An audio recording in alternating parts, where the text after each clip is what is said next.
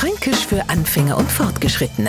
Heute Der Fregger mit dem Wort Waggerler, da geht der Franke sparsam um, weil das was ganz Liebs ist. Beim Fregger schaut es schon ganz anders aus. Das Wort liegt uns locker auf die Lippen und wird hinausgehaut, wenn Kinder zum Beispiel Glockensturm machen und davor rennen. Passt auf, ihr Fregger, wenn ihr euch erwischt. Mit dem Fregger ist aber nur lang nicht das End der fränkischen Vornerstange erreicht. Macht uns ein Fregger nur mehr Ärger, nur wird er nämlich zum elendigen Fregger. Dann wird er zum Hunds und schließlich zum Saufregger. Der Hochdeutschsprechende, der hat halt gelernt, dass wir uns viel besser aufregen können als er. Während er von einem Lausbub, einem Frechdachs, Lümmel oder Rüpel spricht, klingt uns Franken das viel zu lieb. Bei uns sind es alles einfach Fregger. Fränkisch für Anfänger und Fortgeschrittene. Morgen früh eine neue Folge. Und alle Folgen als Podcast auf podu.de.